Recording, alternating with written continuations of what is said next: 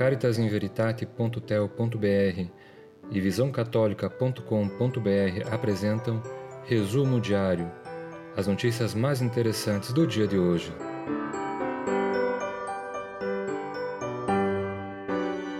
Olá, irmão, olá, irmã. Seja bem-vindo a mais um resumo diário, trazendo para você as notícias mais interessantes do dia de hoje, dia 21 de fevereiro de 2020.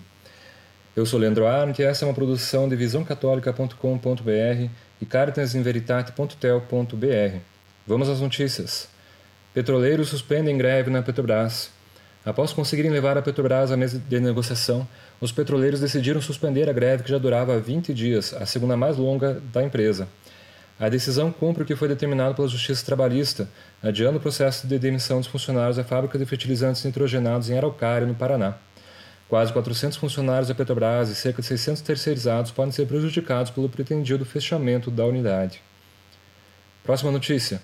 Parlamento português decide legalizar a eutanásia. O legislativo português decidiu legalizar a eutanásia, mas a decisão final ainda não foi tomada. O presidente de Portugal, Marcelo Rebelo de Souza, que é católico e pró-vida, pode vetar o projeto, que certamente irá parar nos tribunais se virar lei. Se a medida entrar em vigor, pessoas com doenças e lesões incuráveis e definitivas que causem sofrimento duradouro e insuportável poderão solicitar que sejam mortas. Essas pessoas, em vez de procurarem a esperança e a união com Cristo crucificado, poderão simplesmente procurar a morte.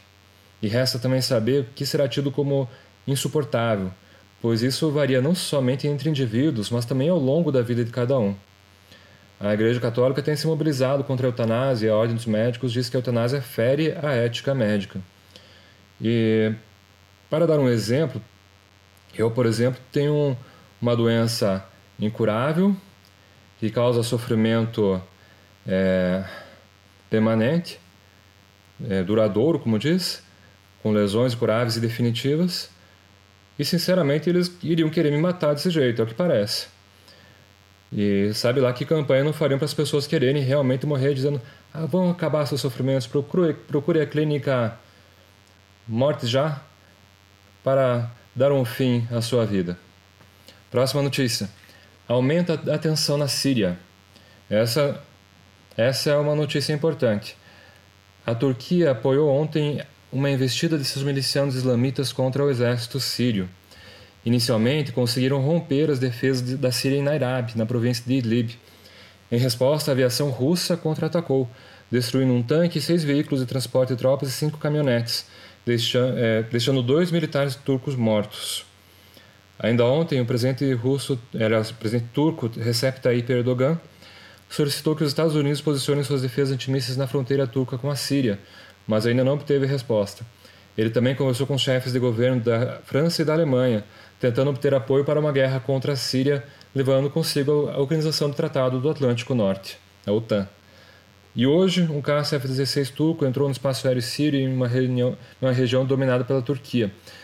Um avião do exército russo seguiu em sua direção e o avião turco se evadiu. Aparentemente, eles estão testando as defesas antiaéreas sírias para saber até onde eles podem ir numa guerra aberta.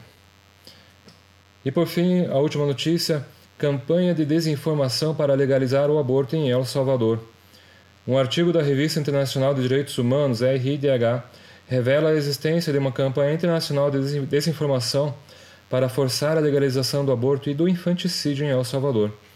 A publicação revela que foram tratados como aborto casos em que bebês recém-nascidos foram assassinados por seus progenitores, levando a consequente persecução penal. Os casos haviam sido levados ao Comitê Interamericano de Direitos Humanos na tentativa de que a Corte Internacional determinasse a descriminalização do aborto no país. Para os autores do artigo, até mesmo a legalização do infanticídio, ou seja, de matar uma criança, estaria entre os objetivos das ações. Hoje as notícias mais interessantes são essas. Espero você, irmão ou irmã, na próxima edição desse podcast. A paz de Cristo. Esse podcast é uma produção de caritasinveritate.tel.br e visãocatólica.com.br.